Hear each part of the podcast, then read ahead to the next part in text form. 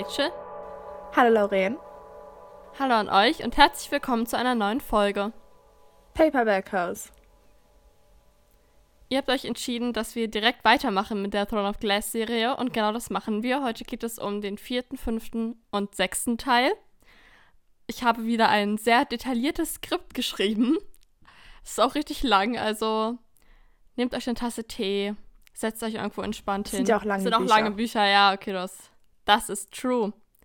Gut, dann ähm, würde ich sagen, legen wir auch gleich los. Ah nein, unser Current Read.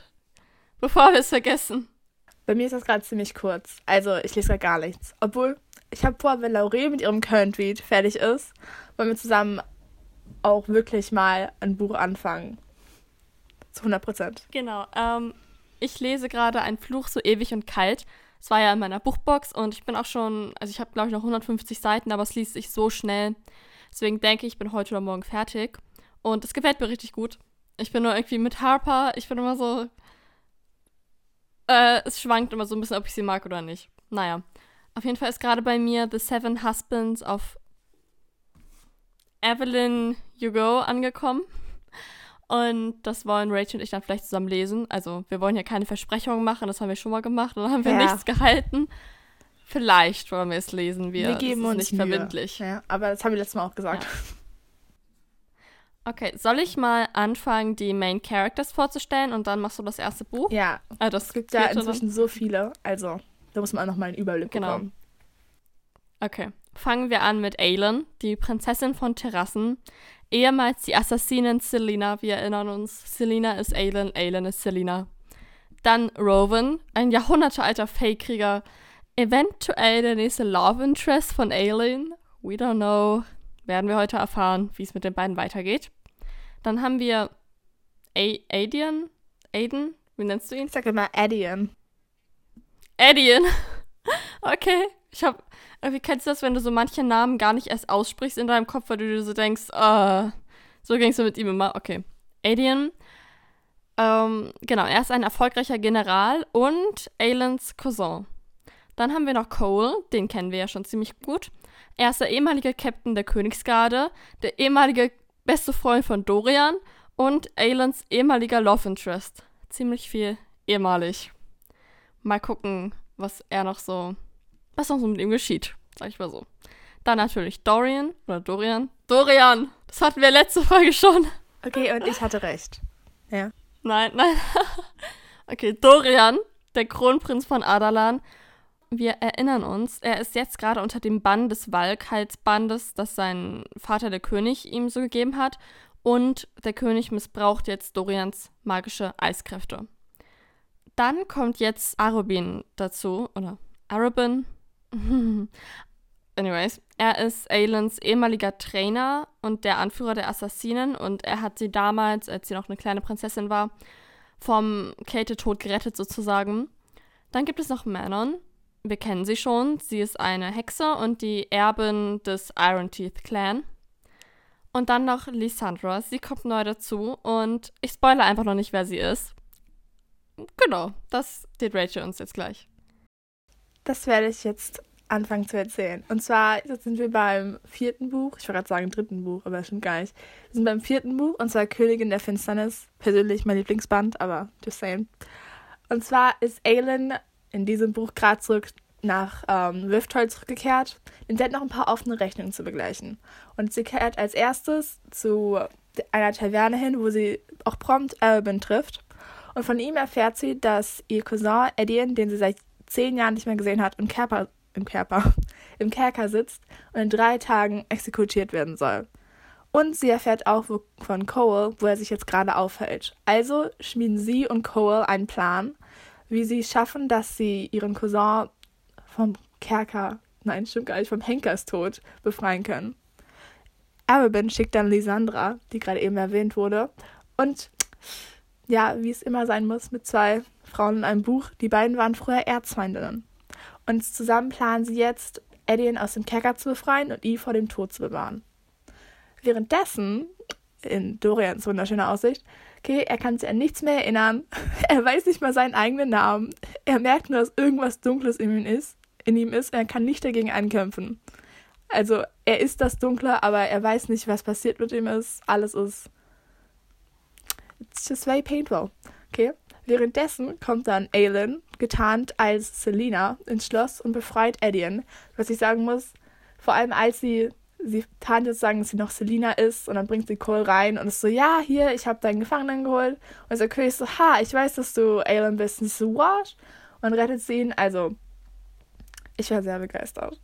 Das war, das hat mir sehr gut gefallen. Dorian versucht sie aufzuhalten und Aelin zu töten, weil Surprise, surprise, Dorian's evil. Und daran versucht Aelin Dorian umzubringen, wird aber von Nesrin verhindert, die nämlich von Cole gesagt bekommen hat, dass Dorian noch zu retten ist. Weil Dorian ist ja jetzt, wie wir uns noch erinnern, von diesem Balk besessen worden. Und das heißt, er ist nicht mehr ganz in Kontrolle, aber Aelin hat schon Angst, dass es einfach zu spät ist und nicht mehr gerettet werden kann. Währenddessen zurück in Aelins Apartment streiten sich nun nochmal Cole und Aelin darüber, weil Cole sagt, dass sie eben nicht seine Königin ist und sie deshalb auch nicht versucht haben sollte, Dorian umzubringen. Also ja, ein weiterer Grund, warum ich Cole hasse, aber that's just my opinion. Und wow, auf einmal erfährt Lysandra, wer Aelin wirklich ist. Und dann mein persönlicher Lieblingsmoment in diesem Buch. Ich glaube, ich habe sogar irgendwo habe ich das schon mal vorgelesen, ich weiß es nicht. Und Ronan taucht, Ronan, nein, es ist Rowan. Rowan taucht auf. Ja, und Aelin ist begeistert, wir sind alle begeistert. Alien ist nicht so begeistert, weil es stellt sich raus, dass, oh, dass Rowan, Rowan wirklich in dieser Szene so, oh, you know what, uh, Alien, Gabriel, ein legendärer Fake-Kämpfer, ist dein Vater.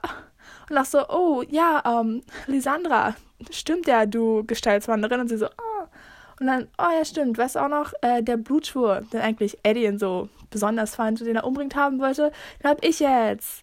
Und Eddie ist so, oh, wow, okay. Dann ist natürlich, er ist komplett okay damit. Nein, ha. Und dann gibt's aber auch der Grund, also kommt auch der Grund, warum Bowen überhaupt nach Rifthold zurückgekehrt ist. Weil Lorcan, einer der anderen Fake-Krieger, der unter Mays Fuchtel steht, ist hier, um einen Wirtschlüssel zu holen. Das darf natürlich nicht geschehen denn we all know Maeve is evil. Evil. Und um, um unsere Rowan Hearts ein bisschen schneller schlagen zu lassen, schlafen Rowan, Rowan? ich wollte Aelin und Rowan gleichzeitig sagen und ich habe Rowan gesagt. Naja. Aelin und Rowan schlafen dann nachts in einem Bett. Am nächsten Morgen tauchen dann Cole und Aelin wieder auf und we all know, dass Cole ziemlich eifersüchtig auf Rowan ist. Und dann. Ist halt ja. aber auch mies, so wenn du halt eigentlich, du bist so ein Durchschnittstyp so mehr oder weniger und hast halt irgendwie ganz schön viel verkackt so. Und dann taucht so, also so von deiner Ex-Freundin der Freund jetzt auf und er ist einfach so der mächtigste Fake-Krieger und riesig und hat auch noch, hat so magische Begabung so, mit so und du bist einfach so. So, er, er will es nicht sagen, aber er weiß, es ist ein Upgrade und das tut weh. äh, auf jeden Fall, um, ähm, Rowan und Aelin fangen dann einen Wald für Arabin, denn das wollte er als Bezahlung für die Hilfe, dass sie Adrian, Adrian, was auch immer, das interessiert doch eh keinen, aus dem Gefängnis holen. Erwin foltert diesen Walk und findet dadurch heraus, dass er, der, also dass der König, diese Walk mit seinen schwarzen Steinen kontrolliert, also Ringe aus schwarzen Steinen. Und Aelin will das Amulett von Oren zurück, das Erwin sich von ihr genommen hat, als er ein kleines Mädchen war. Und Erwin willigt ein und tut dann danach so, als würde er sie küssen, steckt ihr aber währenddessen den schwarzen Ring auf oh, Aliens sind nämlich unter seiner Kontrolle, also unter der Kontrolle des Rings. Allerdings, Plot Twist, Aelin hat nämlich die Ringe ausgetauscht und der Ring an ihrem Finger wird gar nichts. Aber es tut nun mal so, als ob. Zurück zu Hause versteckt Aelin das Amulett und plant mit Lysandra Albin umzubringen. Und, well, das Ende, was wir alle erhofft haben, Lysandra schlitzt ihm im Schlaf die Kehle durch. Girl Power. You know, Girl Boss Moment. Okay. Aelin, Cole, Edian und Ronan finden heraus, dass es einen extrem mächtigen Wald namens Erawan gibt. Ich hoffe, ich habe das richtig ausgesprochen. Und sie vermuten. Ich spreche es genauso aus. Okay, to know. Und sie vermuten, dass er in den Bergen von Morat versteckt gehalten wird. Währenddessen taucht Nesrin wieder auf und hat Bad News. Der König baut sich eine Armee in Morat auf mit dunklen Soldaten, Hexen und Vivern. Das sind sagen diese drachenähnliche Wesen, die wir schon im letzten Buch kennengelernt haben mit unseren wundervollen Männern, die damals nicht ganz so ganz mochte. Und, wow, einer meiner Lieblingscharaktere, Evangeline, die Ziehtochter von Lisandra, taucht auch auf. und erzählt, dass Lysandra erführt, entführt worden ist, weil Arabins Testament verraten hat, dass er eine Gestaltswanderin ist. Das musste sich der König halt direkt so unter den Nagel reißen. Er war so, Gestaltswanderin, I need to have it. I want it, I got it. Jetzt müssen wir uns aber nochmal angucken, was eigentlich in Morat gerade geschehen ist, denn, you know, important business, ja.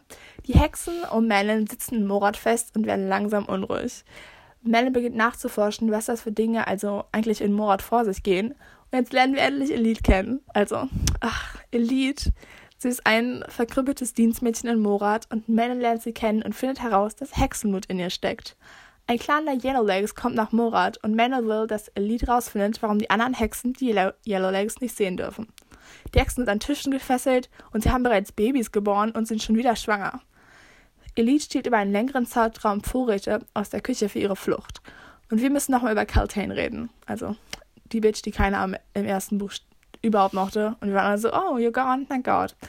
Nun mal, nun ja, mh. Hm. sie wurde nach Morat gebracht und sie ist nun unter der Kontrolle des Vikes.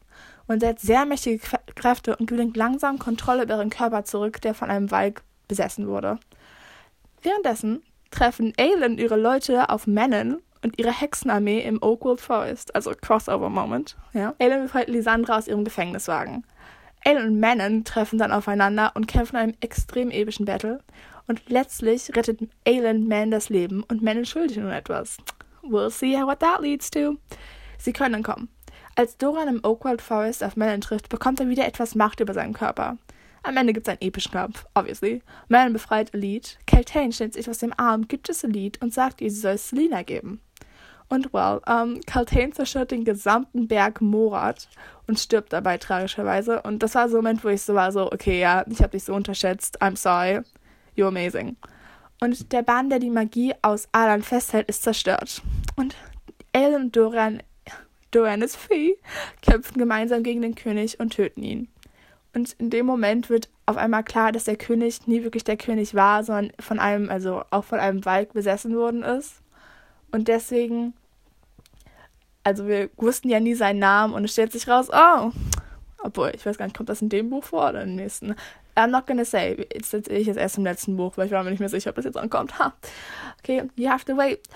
Allerdings ist Cole schwer verletzt worden und kann nicht mehr laufen und er soll mit Neskrin zum südlichen Kontinent zu den dortigen Heilern gehen. Aber Aelin, Ronan, Eddie und Lysandra machen sich nur auf den Weg nach Terrassen. Ende des vierten Buches. Ja.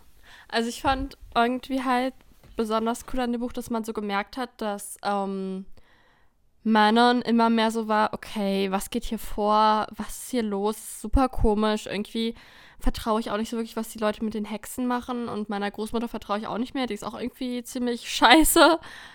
Und, aber ich war so, ich war so in Elite verliebt, wirklich von Anfang an. Ich fand sie so cool. Und, ah, aber ich kann mich, ich, ich kann mich noch richtig gut an diese Szene erinnern, als Aelin da mit äh, Alien geflohen ist aus dem Schloss, ganz am Anfang. Und Dorian dann die aufhalten wollte und sie so fast ihn umbringen wollte. Und irgendwie, also ich mochte Cole von Anfang an nicht. Also bis zum sechsten Teil. Aber besonders in dem Teil konnte ich ihn gar nicht leiden, weil er, er war so eine richtig kleine Bitch einfach, muss man einfach so sagen.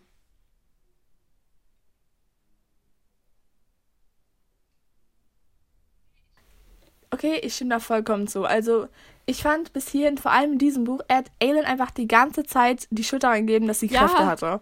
Also, ich verstehe ja schon, es ist so schwer, sozusagen, die einzige normale Person unter so unglaublich starken Menschen zu sein.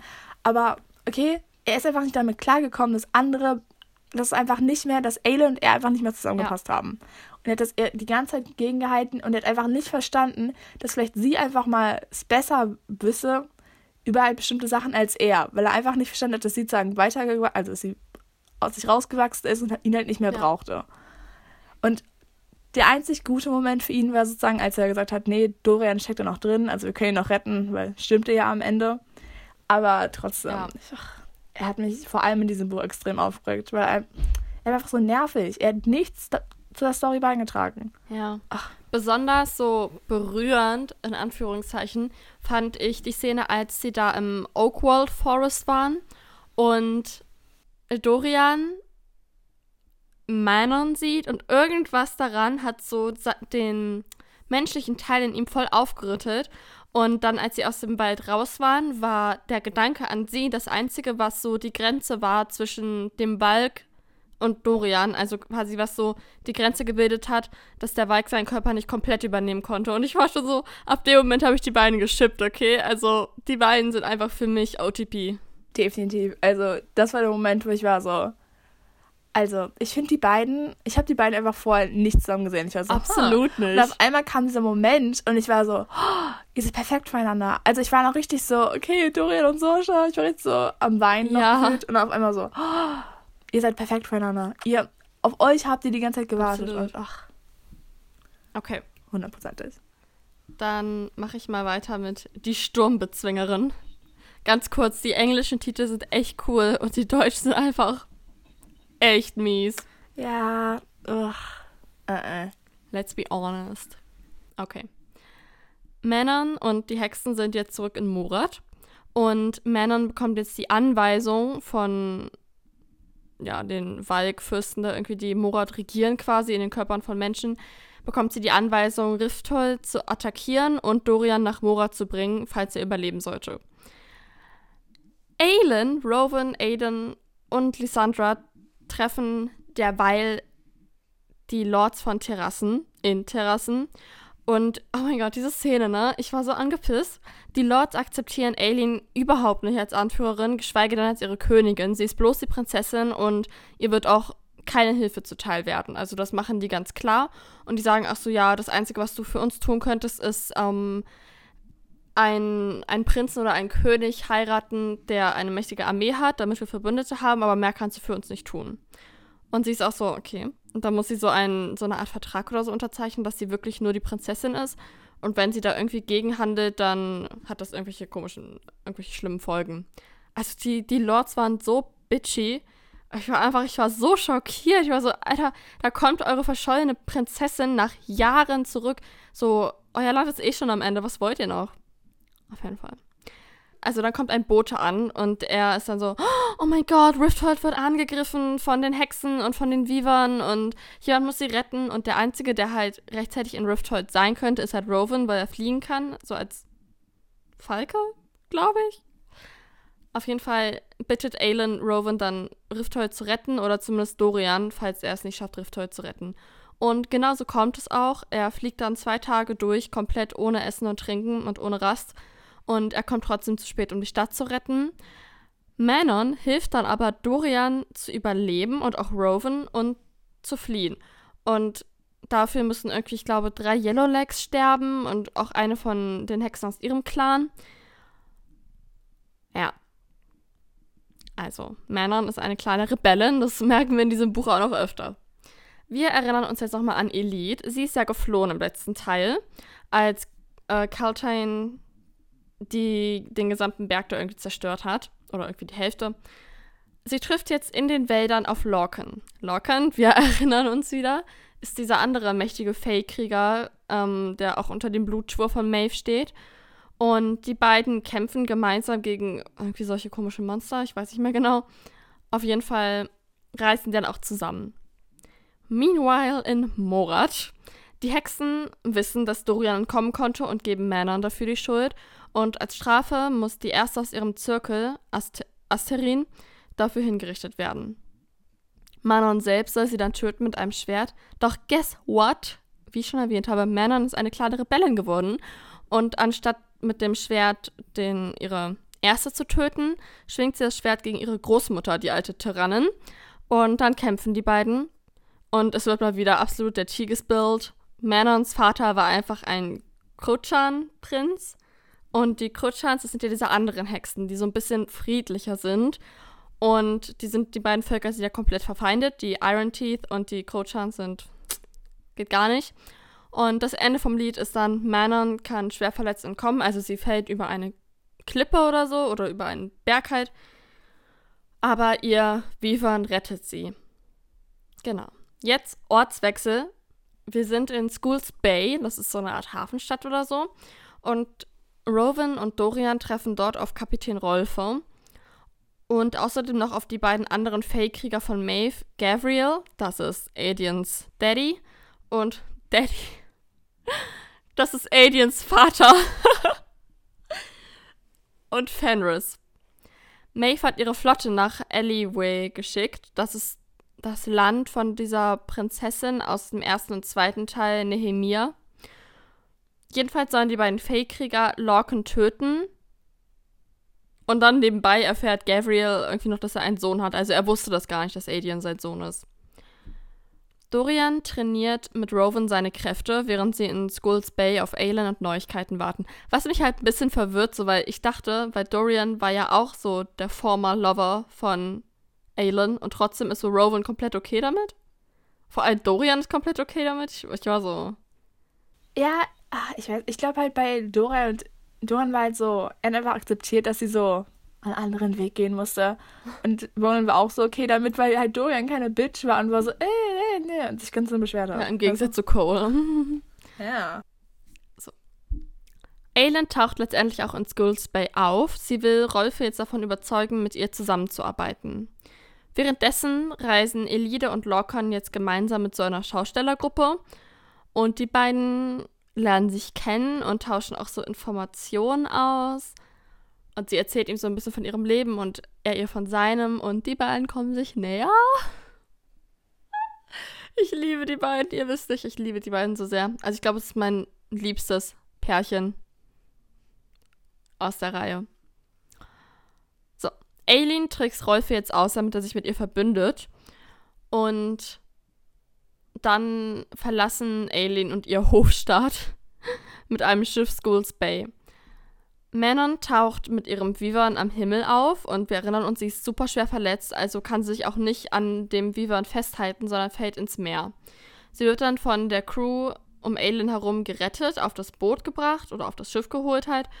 Und als sie auf dem Schiff wieder aufwacht, ist erst Aelin und dann Dorian bei ihr. Und da ist so eine gewisse Anziehungskraft zwischen Männern und Dorian.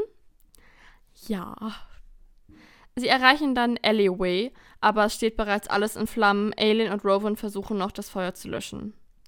Danach machen sich Alien und ihre Leute auf den Weg zum Moor. Ja, ich glaube, ne? Ja, es war so Moor-mäßig. Ja. Aber da war doch. Äh, irgendwas haben sie da gesucht. Auf jeden Fall sind. Ja, ich glaube, so eine Art Tempel oder so. Ja. Ja. Sie haben einen Tempel gesucht, irgendwie so 100% sicher. Lorcan und Elite sind ebenfalls ziemlich nah an diesem Moor und sie kommen sich immer näher, Freunde. Und dann in der einen Nacht küsst sie sich sogar. Und dann endlich treffen sie auf Aileen und ihr Gefolge. Ich will immer nicht die ganzen Namen aufzählen, deswegen sage ich einfach immer so Wörter, um ihre Gefolge zusammenzufassen. Dann wird erstmal werden Informationen ausgetauscht. Gabriel und Fenris versuchen Lorcan umzubringen. Dann macht er so ein Schutzschild. Und aber Elite stellt sich dazwischen. Sie ist verletzt. Gabriel könnte sie retten. Dafür muss Lorcan das Schutzschild runtermachen. Ihr wisst ja, wie das läuft. Informationen werden ausgetauscht. Aileen ist super froh, Elite zu sehen. Elite übergibt ihr das, was Kelton ihr gegeben hat. Manon ist happy, Elite zu sehen. Alle sind happy, Elite zu sehen. Alle sind happy, einander zu sehen. Ihr wisst ja, wie das läuft. Wieder am Strand angekommen, tauchen zwei riesige Flotten auf. Die eine gehört einer Verbündeten von Aileen und die zweite, nun ja, die gehört Maeve. Was für ein schönes Wiedersehen. Die Nacht vor der Schlacht. Adrian und Lysandra wollen sich näher kommen, entscheiden aber erstmal mit einer Freundschaft zu beginnen. Dorian besucht Manon in derselben Nacht in ihrem Raum. Hm. Und ich bin mir nicht mehr sicher, aber ich glaube, dass sie sich da auch küssen. Oder? Ich glaube schon. Also, wenn ich mich richtig erinnere. Aber wir uns beide sagen, so erinnern. Ja, ja. hundertprozentig. Aileen, Dorian und Manon werfen jetzt einen Blick in die Vergangenheit. Mithilfe so eines Spiegels, aber daran kann ich mich echt nicht mehr so gut erinnern. Auf jeden Fall geht es jetzt um Elena. Und sie kennen wir ja schon aus dem ersten Teil. Und ich hatte ja gesagt, die müssen wir uns merken. Elena lebte vor ein paar hundert Jahren. Und damals war dieser Walkfürst Erawan oder Waldkönig Erawan schon mal in dieser Welt. Und sie hatte die Chance, mit den Wirtsschlüsseln ihn komplett aus dieser Welt zu verbannen, aber das hätte sie ihr Leben gekostet.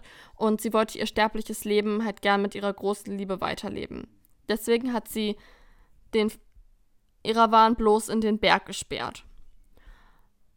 Das wurde ihr aber zum Verhängnis, denn die Götter haben dann, glaube ich, entschieden, dass Malas Blutlinie oder. Ja, also Mala war sozusagen eine Göttin und sie ist dann aber sterblich geworden und hat dann und hatte dann sozusagen Kinder und sowas und ihre Blutlinie muss dann dafür bezahlen, dass halt dieses Portal wieder geschlossen wird. Genau. I'll be right back. Und derjenige, der das Portal schließt, muss dafür seine ganze Lebenskraft opfern. El Elena entschuldigt sich dann auch bei Aileen, dass sie diejenige ist, die für Elenas Selbstsucht bezahlen muss. Außerdem kommt ans Licht, dass Elena Aelin damals als kleine Prinzessin vom Kältetod bewahrt und Arwen in dieser Nacht geweckt hat, damit er Aelin retten kann. Dafür hat Elena mit ihrer Seele bezahlt und sie wird die Ewigkeit mit ihrem Mann und ihren Kindern nicht verbringen können. Nur damit Aelin leben kann, stark werden kann und Liebe erleben kann mit dem Mann, der so lange in Wendlin auf sie gewartet hat. Dazu später noch mehr.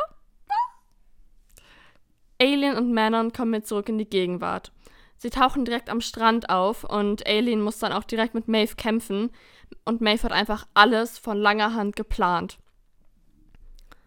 Sie wusste, wer Alien war und wer sie sein wird. Und sie wusste auch, dass Alien und Rowan Seelengefährten sind. Sie sind Mates. Ich weiß, wir wussten es alle, wir haben es alle gespürt, aber es ist einfach so schön. Sie sind Mates. Und das wusste Maeve und das hat sie quasi, sie wollte das gegen die beiden ausspielen. Aber als die beiden sich damals getroffen haben, waren beide so verletzt und so voller Trauer, dass sie sich gar nicht als Seelengefährten erkannt haben. Und das hatte Maeve halt gar nicht geplant. Auf jeden Fall kämpfen Aelin und Maeve ja gerade gegeneinander, aber Ma Aelins Magie ist fast komplett ausgebrannt. Sie hat keine Chance gegen Maeve und geht dann freiwillig mit ihr in einen Sarg aus Eisen. Maeve setzt ihr auch noch eine Maske aus Eisen auf und Eisen blockiert halt ihre Magie. Doch kurz davor hat Aileen die Wirtschlüsse, die sie besitzt, Manon heimlich in die Tasche gegeben, um sie vor Maeve zu retten quasi. Maeve verschwindet jetzt mit Aileen. Rowan taucht erst jetzt am Strand auf und Elite erklärt ihm die Geschehnisse, auch dass Aileen seine wahre Seelengefährtin ist. Aileen wusste, dass sie sterben würde. Sie hat sich Lysandra anvertraut, damit diese nach Aliens Tod ihre Gestalt annimmt. Elite ist unfassbar sauer und enttäuscht von Lorcan, weil er halt auch irgendwie so ein bisschen damit zu tun hatte, dass Maeve sie auch spüren konnte und so. Und weil er halt noch unter diesem Blutschwur von Maeve stand, muss er ihr gehorchen. Aber ich glaube, Maeve hat ihm aus dem Blutschwur entlassen, nicht wahr? Ja. Aber er als Strafe so mäßig. Genau, als, als Strafe hat sie gesagt, hier, leave me, bitch. Und er so, okay. Pain. Ja. Und bei Elite jetzt halt so sauer und enttäuscht von Lorcan ist, geht sie mit Manon und den 13. Manon entscheidet sich jetzt besser zu sein als ihre Vorfahren und will die verbliebenen Krutschan-Hexen suchen und zu einer Armee verbünden quasi. Denn sie ist die wahre Erbin, wahre Königin der Krutschan-Hexen. Adrian hat Rowan und Aileen vor zwei Tagen einfach heimlich verheiratet und Rowan wusste tief in seinem Innersten auch, dass Aileen seine Seelengefährtin ist. Und Aileen wusste das auch schon seit einer Weile und hat es aber für ihn geheim gehalten, weil sie ihn nicht verletzen oder bedrängen wollte. Und dann stehen die alle noch am Strand und auf einmal tauchen ganz viele Verbündete auf und Aileen hat halt ganz viele alte Schulden eingetrieben, um Terrassen zahlreiche Verbündete zu sichern. Und das war. Selbst als ich vorhin nur so die Zusammenfassung gelesen habe und halt aufgeschrieben habe, selbst da kamen mir voll die Tränen, weil das voll der emotionale Moment ist, wo sie halt merken, Alien hat sich halt die ganze Zeit um sie gekümmert, Alien hat die mega Pläne geschmiedet und sie haben richtig viele Verbündete. Das war richtig cool. Ja. Aber gleichzeitig bin ich ein bisschen gestorben, weil sie halt jetzt bei Maeve ist und von Maeve gefangen ist und so. Also, definitiv. Als ich das gelesen hatte, war ich so. Weil die Sache war, ich glaube, oh, ah, irgendwie ein paar Seiten vorher hat der Alien eher sagen so ein bisschen vorgeworfen, dass sie halt nicht genug Verbündete hatte. Und sie hat einfach die ganze Zeit nichts dazu gesagt, weil sie dann. Also ja, es war, es war schon schmerzhaft, das zu lesen. Und ich muss auch sagen, okay, jetzt fasse ich ja nochmal den sechsten Band zusammen. Und zwar über das hier das so der Moment, wo ich war so, okay, Aiden, es, es war furchtbar, das Ende hat mich richtig kaputt gemacht und ich war so, okay, du holst jetzt sofort den sechsten Band, fängst an zu lesen, wenn alles wieder okay ist, ja? Well, joke's on me, okay? Denn ich wusste nicht, dass in dem sechsten Band, dass diese Geschehnisse parallel zum fünften Teil sind und dass es dort nämlich nur um Cole und Nesrin geht. Also Cole, Nesrin und die neuen Charaktere, die wir dort kennenlernen. Und ich war die ganze Zeit, ich, ich, ich saß da wie ein Clown und war so, okay, jetzt kommt Aelin, jetzt kommt Aelin, jetzt kommen deren Charaktere. Sie kam nicht. Und ich war so, Und sie oh, kam nicht. okay, so this is happening. Auf jeden Fall, ähm, oh, dann stürmt es gerade sehr. Auf jeden Fall fange ich jetzt gleich auch mal an. Also, wie gesagt, diese Geschehnisse sind parallel zum fünften Teil. Und wie wir uns erinnern, ist ja Cole am Ende des vierten Teils vom, Gö vom bösen King von Alan schlimm verletzt worden. Er kann also nicht mehr gehen. Und deshalb sind Cole und Nesrin auf dem Weg nach Antika. Und die beiden sind eben verbunden, aber Cole ist einfach so wütend, dass es halt keine richtige Bindung entstehen kann. Und als sie dann im Palast ankommen, werden sie auch direkt der gesamten königlichen Familie vorgestellt. Und Cole will direkt ein Bündnis vorschlagen, aber die jüngste Tochter hat erst vor ein, vor ein paar Tagen Selbstmord begangen und die Familie ist in großer Trauer. Prinz Kashin erzählt Cole, dass er denkt, dass seine jüngere Schwester ermordet wurde. Und Cole soll halt diesem nachgehen. Nun kommt dann unsere, also hier nachweise, glaube ich, einer meiner Lieblingscharaktere, Irene Towers in die Story. Ja, sie ist eine Heilerin mit starken magischen Kräften und sie arbeitet in der Tore, ich hoffe, ich spreche das richtig aus, Tore Cresme als Heilerin. Also sie hat eine Abneigung gegen Cole, denn sie stammt nämlich aus einem Land, das von Alan erobert wurde. Als Irene Cole dann mit ihrer Magie versucht zu heilen, stößt sie auf eine dunkle Präsenz in seiner Verletzung und sie kann ihn nicht richtig heilen, ohne ihn sozusagen dabei selbst zu zerstören, von innen heraus. Und Anzeichen von Valk tauchen, auf, tauchen auch auf, wenn Cole und Irene endlich versuchen zusammenzuarbeiten, um ihn zu heilen. Währenddessen ist Nesrin ein bisschen, sie hat genug von Cole, ist so, okay, weißt du was? Ich reise jetzt mit einem heißen Prinzen in ein, ein, also eine kleine Bergstadt und in den Bergen hausen aber auch ganz andere Wesen. Also Walkspinnen, also diese riesigen Spinnen, die man vielleicht noch aus Harry Potter kennt. Genauso, bloß eben mit Walkkräften. Also disgusting.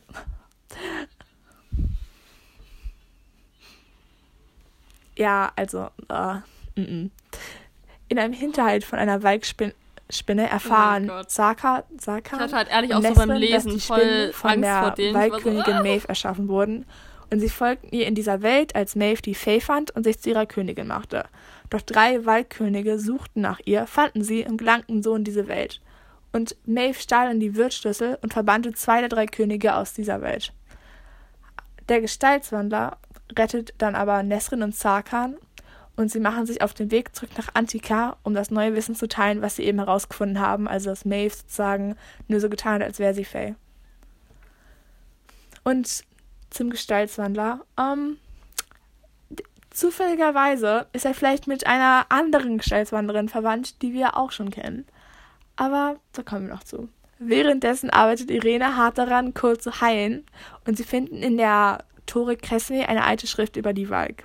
Und sie finden heraus, dass Heiler die Valk mit ihren Kräften von der Göttin Sila besiegen könnten. Um ganz zu heilen, muss Cole sich aber selbst vergeben. Und so erkennt er nun mal, dass die äh, Tore Cressway genauso wichtig ist wie die Soldaten. Aber Cole und Nesrin werden in den Katakomben von Valk angegriffen und es kommt heraus, dass Prinzessin Duva von einem Valk besessen ist und sie als Valk ihre jüngste Schwester vom Balkon gestoßen hat. Nach einem tragischen Kampf sind Cole und Irenes Leben aneinander gebunden, aber das ist nicht schlimm, denn während ihrer gemeinsamen Zeit haben sie sich ineinander verliebt, ebenso wie Datak und Nesrin. Und Irene nutzt dann ihre Magie, um den Waldprinzen in Duva zu zerstören, und die königliche Familie ist überglücklich, dass sie ihre Armeen und Heiler des Tores Tesmin nach Irilea schicken. Irene und Cole heiraten, wo ich war so, oh, okay. Und Prinz, Prinz Sartak wird zum Erben ernannt und fragt Nesrin, ob sie mit ihm herrschen möchte, wenn sie aus Irilea zurückkehrt. Und nun begeben sie sich zurück nach Irilea, wo gerade Aelin in einem Sarkophag gefangen worden ist. I would say Cliffhanger. Definitiv. Weil ich glaube, nach dem oh. Buch kam das siebte auch auf Englisch erst ein paar Monaten raus. Und auf Deutsch noch länger. Ich war so, wow, okay. Das tat echt weh. Ach. Gott. Also ich fand den sechsten Teil richtig gut. also ich fand das so toll, dieses ganze Land fand ich richtig toll und die beiden Liebesgeschichten fand ich richtig gut. Ähm, diese Stadt in den Bergen war voll, äh, wie soll ich das sagen, das war einfach so schön beschrieben und auch so gemütlich beschrieben und die ganzen Familien da und die Leute und dann, wie sich halt Nesrin in Sartak verliebt hat, das war so schön mit anzusehen und auch, also Irene ist eine meiner Lieblingscharakterinnen, sie ist so cool mit ihren Heilkräften und das haben wir, glaube ich, jetzt auch gar nicht erwähnt, aber sie kennt Aelin und zwar als Irene geflohen ist, sozusagen aus Adalan auf den südlichen Kontinent, hat Eileen ihr, glaube ich, Geld zugesteckt, nicht wahr? Damit sie fliehen kann. Also, die beiden haben sozusagen getroffen, weil äh, Irene wurde von so Männern angegriffen und Aelin ist dann halt, hat ihr geholfen und hat die Männer für sie besiegt und hat ihr dann beigebracht, wie sie sich verteidigen kann und hatte dann auch ähm, so, ich glaube, ein Amulett gegeben. Ja, und genau. Geld, damit sie sich finanzieren konnte, um zu den südlichen Kontinenten zu reisen. Und ja. das Beste ist dann, Irene hat dann später den anderen Heilerinnen in dieser Toris Testament sozusagen diese Verteidigung beigebracht. Genau. Und das fand ich so toll, dass das auch so miteinander verbunden war. Ich glaube, da habe ich auch voll geweint, als das rausgekommen ist. Und ich war so, oh mein Gott, das hat alles miteinander zu tun. Das ist so wunderschön ja, diese Verbindung war so. Und später treffen sie sich ja dann auch. Und sie hat ja auch einen Zettel mit ähm, Ailens Handschrift. Und ja. dann sieht sie das so und du bist, also ich habe das so gelesen, ich habe mich einfach so gut dabei gefühlt, weil ich war so, ja, und die beiden sehen sich einfach wieder und ach. Same, das, das war aber auch genauso, als dann der Gestaltwandler, warte, Falcon hieß er, glaube ich, auf Lissandra getroffen ist. Da war Stimmt. ich auch richtig emotional berührt. Also, um ehrlich zu sein, ich muss sagen, dieses Buch, also es gibt ja sagen die Reihenfolge, dass man dieses Buch eigentlich immer liest, aber ich kenne halt schon ein paar Leute, die halt dieses Buch, also ich kenne, ich höre halt eigentlich immer, dass Leute sagen, okay, du musst das Buch nicht gelesen haben, weil, weißt du, du kannst es auch ohne lesen. Und ich nein. war so, und ich war so, nein, okay, weil du kriegst einfach gar nicht diese ganze. Also, du verpasst einfach zwei tolle Liebesgeschichten, ja? Du verpasst, dass Cole halt einfach kein Arschloch mehr ist und du endlich verstehst, sagen, wie er sich so, also warum er sich immer so verhalten hat und du bist auch einfach richtig glücklich darüber, dass er sich so selbst vergeben hat, weißt du? Weil es gibt ja diese eine Szene, wo er, er sitzt da und dann realisiert halt endlich, dass er und Aelin einfach nie so funktioniert hätten, weil sie einfach was anderes wollte als er. Und sie ja. brauchen einfach unterschiedliche Dinge. Und das ist einfach. Ach, ich mochte, aber diese Szene war so gut, einfach um ihn als Charakter besser kennenzulernen, einfach zu sehen, okay, ja, er hat auch einfach diese Seite, die einfach so verletzt wurde und das hat einfach keiner gesehen. Und jetzt, er musste sich einfach erstmal selbst vergeben, bevor er überhaupt so ja. einfach sich selbst akzeptieren konnte. Und ich, also allein auch diese ganze Welt, die da im südlichen Kontinent beschrieben wird und wie schön das da alles ist und irgendwie, also ich fand das so cool. Ja. Und auch halt, wie, ähm, wie Irene dann halt entscheidet, den Männern aus Aderland zu vergeben, die ihre Familie zerstört haben, damit sie Cole richtig heilen kann und dabei erfolgreich sein kann. Das ist auch so, weiß ich, irgendwie so Vergebung und Heilung ist in dem Buch so ein großes Thema und ich finde das so schön. Das ist ja auch bei einigen High-Fantasy-Büchern, also vor allem bei Sarah G. Maas so, dass sie in ihren Büchern leiden ihre Charaktere ja immer ganz dolle und werden gebrochen und müssen heilen. Und ich finde das eigentlich, also manchmal finde ich es auch ein bisschen too much, das ist äh, schon manchmal so, aber allgemein finde ich das schön, dass ihre Charaktere nicht so perfekt sind, sondern es gibt immer einen Punkt, ab dem sie nicht mehr können und äh, so Ereignisse, zum Beispiel, okay, ich nehme jetzt als Beispiel irgendwie Harry Potter weil das hier gerade in unserem Skript steht, ähm, der hat ja ganz viele schreckliche Verluste erlebt und Voldemort hat ihm ja ganz viel genommen und irgendwie, was mir halt so ein bisschen gefehlt hat, ist, dass er, dass das nie so thematisiert wurde, dass ihn das alles so traumatisiert. Weißt du, es war halt dann einfach Schluss, so er hat Voldemort besiegt und dann war Schluss und es wurde nie thematisiert, wie er das verarbeitet. Und das ist halt bei Sarah G. Maas immer so. Also das war bei Es reicht der sieben Höfe so, das war bei Crescent City so und das ist auch bei Throne of Glass so, dass es, dass diese Heilung von traumatisierenden Erfahrungen und einer schrecklichen Vergangenheit immer ein ganz großes Thema ist. Das ist ja auch bei der Liebesgeschichte von Lysandra und Adrian so, dass sie halt nicht direkt mit ihm zusammen sein kann, weil sie einfach ihr vorheriges Leben total gezeichnet hat, dass sie für Männer halt immer nur ein Sexobjekt war und dass im Prinzip jeder mit ihr schlafen konnte, der nur dafür bezahlen musste. und das hat sie halt auch ganz dolle geprägt, dass sie da mit Männern einfach nicht mehr so den lockeren sexuellen Kontakt haben konnte, den vielleicht andere Frauen haben könnten. Und deswegen musste sie das mit Adrian halt auch sehr langsam und Schritt für Schritt angehen. Und das finde ich schön, dass die Charaktere so menschlich und verletzlich gemacht werden. Genau, und dass sie sagen einfach, weil es einfach, es gibt einfach zu viele Bücher, wo das so ein bisschen, zum Beispiel Harry Potter, das ist so, das wird einfach nie geguckt, was wirklich, was diesen Charakter so, was er daraus mitnimmt. Also es wird immer nur gezeigt, okay, er gewinnt, er gewinnt, aber es wird nicht gezeigt, was er dabei verliert. Und ich finde, ja, aber wir judgen, das, wir judgen okay, nicht wir judgen Harry, Harry Potter nicht, weil es sind Kinderbücher, deswegen. Ja, ja, es sind Kinderbücher. Also halt nur als aber Beispiel. Aber ich, okay? so, ich wollte nur so zeigen, was ich es ist meine. Ein gutes Beispiel, ja. Weil hier siehst du einfach auch, wie das so einen einfach mitnimmt und du kriegst halt nicht immer das perfekte Ende, weil halt das einfach nicht realistisch ist. Und das, das mag ich auch an diesem Büchern. Also manchmal war es ein bisschen, also manchmal war es so, okay, ja, das ist ein bisschen, ah, zu viel Drama. Ich, ich habe manchmal das Gefühl, dass ähm, Sarah G. Maas einfach so ein bisschen Fable für Folter hat. Also, wenn wir den siebten Teil besprechen, dann merkt ihr das. Oder wenn ihr den siebten Teil schon gelesen habt, dann wisst ihr, wovon wir reden. Also, es war mir auch manchmal einfach zu viel, muss ich ganz ehrlich sagen. Und dann war ich so, okay, can you please stop it? Und das war bei Reichter sieben Höfe, glaube ich, noch nicht so intensiv. Naja, vielleicht als sie unterm Berg waren. Das war schon schlimm. Aber der also. siebte Teil von Throne of Glass, vor allem die Szenen mit Alien, sind schon heftig am Anfang. Also nichts für den, nichts für Leute mit, wie nennt man das? Leichtem Magen? Ich glaube, ja, mit leichtem Magen. Ja. Ich glaube schon, oder? Nichts, nichts nee, auf nee, das heißt irgendwie. Äh, mh, hm, nichts für Leute, die nichts vertragen? Keine Ahnung. Ja, also es ist schon hart. Du kannst dabei zum Beispiel nicht irgendwie essen oder so, oder? Das ist schon ja. brutal. Also, obwohl ich sagen muss, ich liebe diese Serie zwar und ich würde sie auch, also vor allem den vierten Teil, den kann ich immer wieder lesen, weil ich einfach mag, wie sie zurückkommt und sie ist einfach, man merkt einfach, wie weit sie einfach entwickelt hat.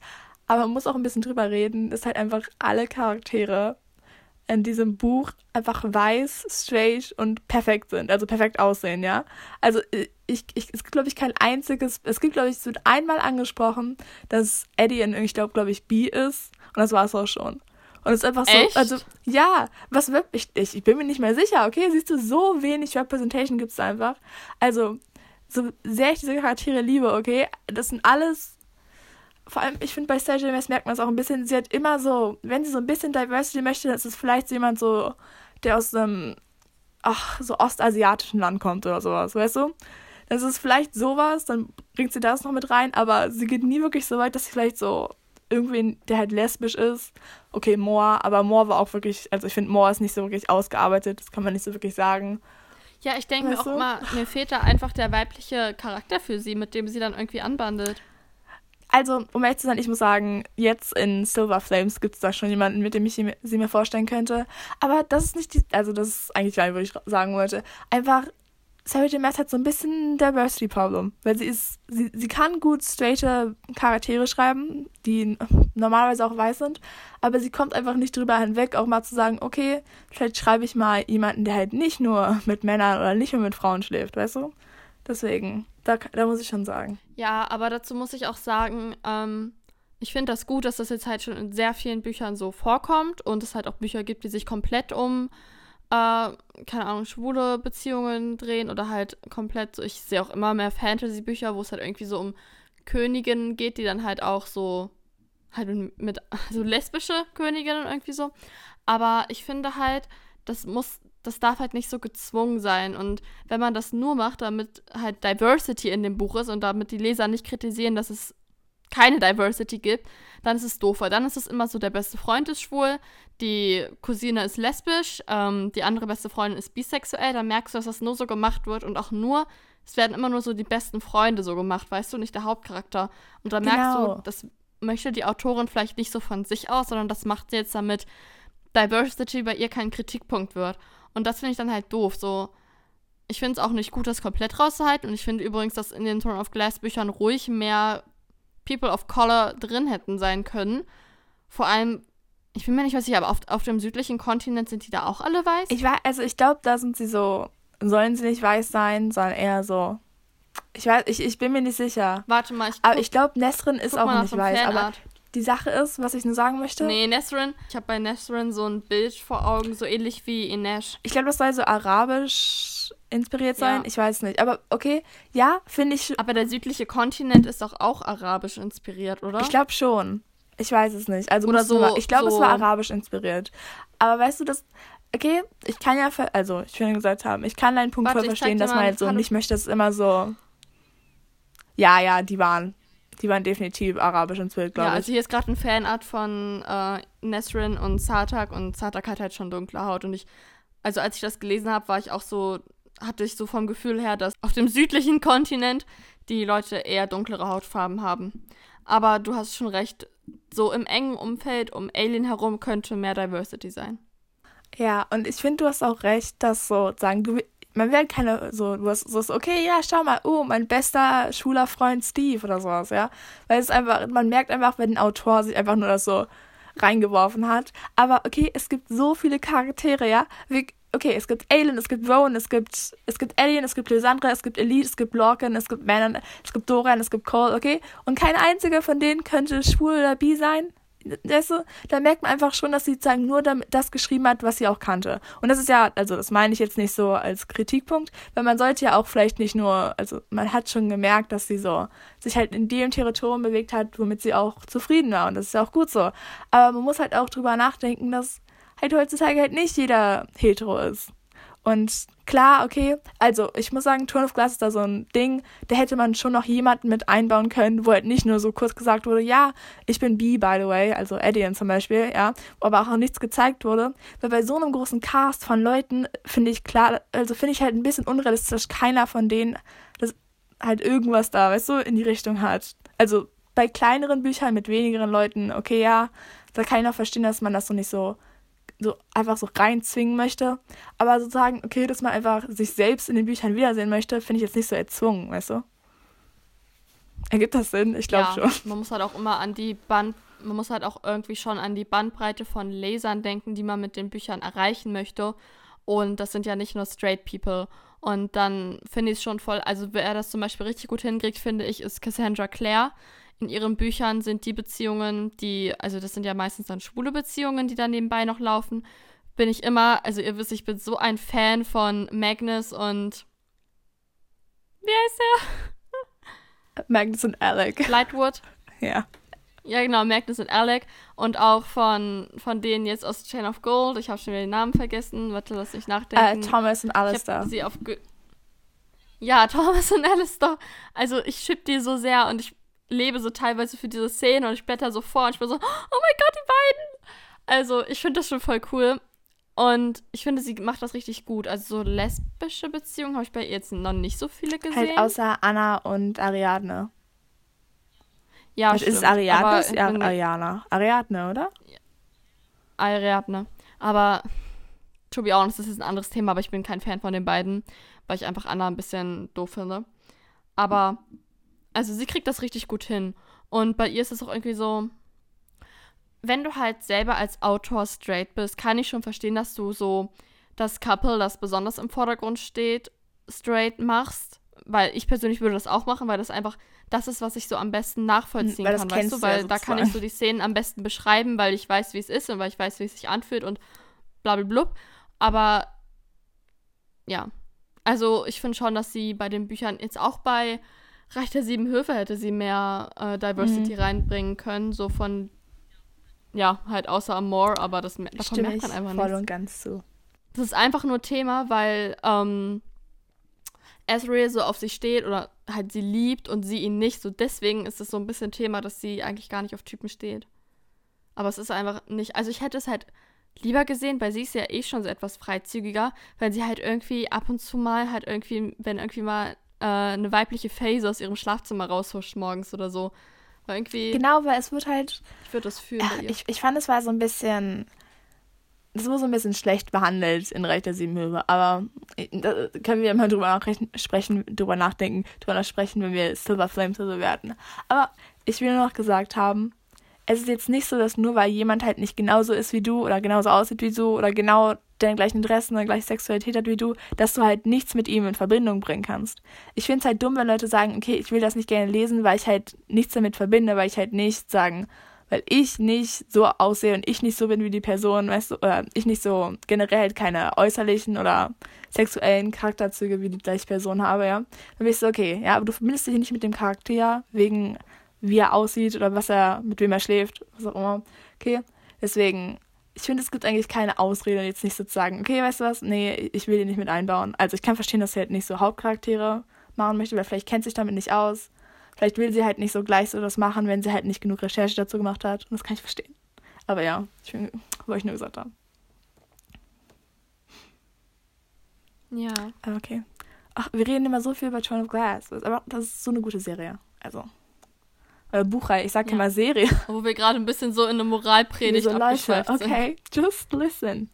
Achso, okay. Und dann uh, unsere nächste Folge geht dann natürlich um das letzte Buch, das siebte Buch, was unglaublich lange gedauert hat, bis man es fertig gelesen hat. Also wie viele Seiten sind das? Tausend Seiten oder so? Oh. Ja, es sind tausend Seiten und to be honest, ich habe ein Jahr dafür gebraucht, weil ich habe es immer wieder weggelegt, dann wieder angefangen, wieder weggelegt, wieder angefangen, weil, also das sage ich in der nächsten, ich habe sehr viele Kritikpunkte an diesem Buch, muss ich wirklich ehrlich sagen. Aber ich hebe sie mir für die nächste Pause auf, für die nächste Folge auf. Also seid gespannt. Und ihr müsst uns unbedingt eure Meinung zu der Throne of Glass Serie auf Instagram schreiben. Definitiv. We need to know. Und, okay, ich habe äh, einen Quiz rausgesucht. Das heißt, wir werden nächste Folge auch rausfinden, welche Throne of Glass Charaktere wir wirklich sind. Und dann verlinken also, wir euch das Quiz, dann könnt ihr mitmachen. Spannend. Okay, dann welcher Tag ist heute? Mittwoch. Heute ist Dienstag. Nein, ich meine, wenn die Folge rauskommt. Achso, ja, Mittwoch. Achso, okay, hast gut. du nichts dazu zu sagen? Nein. Obwohl, hast du noch was zu sagen? Nee, eigentlich nicht. Siehst du, das ist Telepathie hier, okay? I know. Dann wünschen wir euch noch einen schönen Mittwoch. Wir hoffen, ihr habt noch eine tolle Woche. Achso, doch, ich habe ich hab eine Frage an dich. Machst du es oft, dass du Bücher rereadest? Um, um ehrlich zu sein, Manchmal. Also es gibt bestimmte Bücher, die ich bestimmt schon mehr als zwei, dreimal gelesen habe. Einfach weil ich es liebe, dieses, dieses Gefühl, was ich da beim, beim Lesen gehabt habe, nochmal zu erleben. Aber ich mhm. muss auch sagen, ich muss immer so in einer bestimmten Stimmung sein, um ein Buch wieder zu lesen. Und das habe ich auch nicht oft gemacht. Ich glaube, ich habe, ach, ich glaube, ich habe die Anatomie der Nacht mal nochmal gelesen. Und, ah, oh, warte wenn ich drüber nachdenke, ich glaube, das einzige Buch, was ich jemals wirklich aktiv nochmal durchgelesen habe, war die Anatomie der Nacht. Sonst lese ich mir nochmal meine Lieblingsstellen durch, aber. Same. Oh, ich habe als, ähm, ich habe mir irgendwie, glaube ich, vor ein paar Monaten die Reich der Sieben Hilfebücher über Rebuy ge gekauft und dann, als sie angekommen sind, habe ich mir halt ganz viele von den Stellen so durchgelesen, die ich so gerne mochte. Aber ich habe einfach nicht die Motivation, so eine ganze Reihe durchzulesen wieder. Nee. Vor allem nicht Throne of Glass. Also, -uh. oh mein Gott, ich liebe die Reihe, aber sie einfach nochmal komplett durchzulesen, ist halt irgendwie so ein bisschen. Uh I don't know. Vielleicht, wenn ich mir die Bücher mal irgendwann kaufe. Ich habe nur den siebten Teil, den hat Rachel mir zum Geburtstag geschenkt vor ein paar Jahren. Aber es ist so viel und vor allem ist dann auch so du weißt ja, was passiert und dann sind so die ersten Teile auch nicht mehr ganz so reizvoll. Ähm, die einzigen Bücher, die ich, die ich rereadet habe, aber auch wirklich unzählig oft, ist Harry Potter. Ich glaube, ich habe das siebenmal gelesen, also die ganze Reihe. Und ich bin jedes Mal aufs Neue so voll surprised von so Kleinigkeiten. Und ich hätte auch jetzt wieder, ich habe einfach immer Bock, die Harry Potter-Reihe zu rereaden. Ich habe jetzt Taschenbuch und der Taschen, also der Rücken ist schon so, der ist so durch. Also der ist eigentlich. Der hat viel mitgemacht. Ich sehe schon von hier die ganzen Knicke und Rillen und so. ja, und ich, was ich manchmal mache, ist, wenn ich, ich habe bestimmt, als ich zwölf war oder so, habe ich, glaube ich, oder elf, glaube ich sogar, habe ich Percy Jackson gelesen. Und dann, ich glaube, es war sogar jünger, ich glaube, ich war neun, ich weiß nicht. Und dann ein paar Jahre später war ich dann nochmal richtig also ich konnte mich an, um ehrlich sein, gar nichts mehr erinnern aus diesen Büchern. Also ich wusste klar noch, worum es geht so, aber die ganzen Details und sowas hatte ich komplett vergessen. Und deshalb habe ich dann nochmal die ganzen Bücher nochmal durchgelesen, weil ich danach halt auch Helden des Olymps anfangen wollte. Deswegen, aber das mache ich dann manchmal. Wenn ich einfach komplett vergessen habe, worum es in der Buchreihe geht, kann ich es gerne nochmal lesen. Aber ich würde jetzt nicht ein Buch nochmal lesen, einfach nur um es nochmal gelesen zu haben, weißt du, also ich muss schon so ein bisschen halbwegs den Plot vergessen haben, weil sonst finde ich das einfach, sonst stört mich das einfach, weil ich einfach die ganze Zeit weiß, was so als dieses abgeht und ich bin okay damit, so große Sachen zu wissen, aber ich will einfach so die kleinen Sachen, so, die ich halt so ein bisschen vergessen habe, wo ich so ein bisschen war so, ah, oh, stimmt, das will ich nochmal noch mal erleben. Ja. Ich hätte, ach, du weißt, ich habe auch so Lust, Percy Jackson zu rereaden, aber ich denke so, ich habe so viele Bücher. Also ich mache mhm. jetzt Stapel, die Bücher, die ähm, neu bei mir einziehen in einem Monat und die Bücher, die ich im Monat beenden möchte. Und der Stapel grinst mich jetzt immer so an. Ach. Äh, ja. Also. Ich kann es verstehen. Ich habe auch überlegt, ob ich mir eins von diesen, das sehe ich auf BookTok immer, diese kleinen Cards, wo man so Bücher reintut. Weißt ja, du? ich will mir auch so eins holen, aber ich habe mir gerade erst ein neues Buchregal geholt. Ja. Ich, so. Ach, ich weiß auch nicht. Die Sache ist, ich habe eigentlich keinen Platz in meinem Zimmer, ja. Ich habe schon meinen Sessel hier überall stehen und ach, irgendwie habe ich überall Boxen stehen, aber es, ich bin halt am überlegen, ob ich mir eins da hole, aber wir werden sehen. Okay? Ihr werdet die Ersten sein, die es wissen. Hm. Okay. Dann verabschieden wir uns an dieser Stelle. Zum zweiten Mal. Wir wünschen euch noch einen schönen Tag, einen schönen Abend, eine schöne Nacht, wann auch immer ihr das hier hört. Und wir freuen uns auf die nächste Folge, auf den Abschluss dieser Reihe, den siebten Teil. 1000 Seiten. Es wird intens, Leute. Es wird intens. Also, wenn wir leiden mussten, müsst ihr es auch. Definitiv. Vielleicht habt ihr ja noch die Woche Zeit und lest alle sieben Bände. Wer weiß. Obwohl, ich glaube, es sind ja sogar acht, wenn man. In zwei Wochen alle sieben? Ja, okay, kann man schaffen. Stimmt, zwei Wochen. Ja, ich glaube, wenn ihr motiviert seid nach diesen zwei Folgen, dann schon. Obwohl ihr ein bisschen gespoilert seid, aber wer weiß, vielleicht habt ihr furchtbare Erinnerungen. Okay, dann wünsche ich euch noch einen schönen Tag. Noch ein schönes Wach, was auch immer. Und dann hören wir uns beim nächsten Mal wieder. Ciao. Tschüss.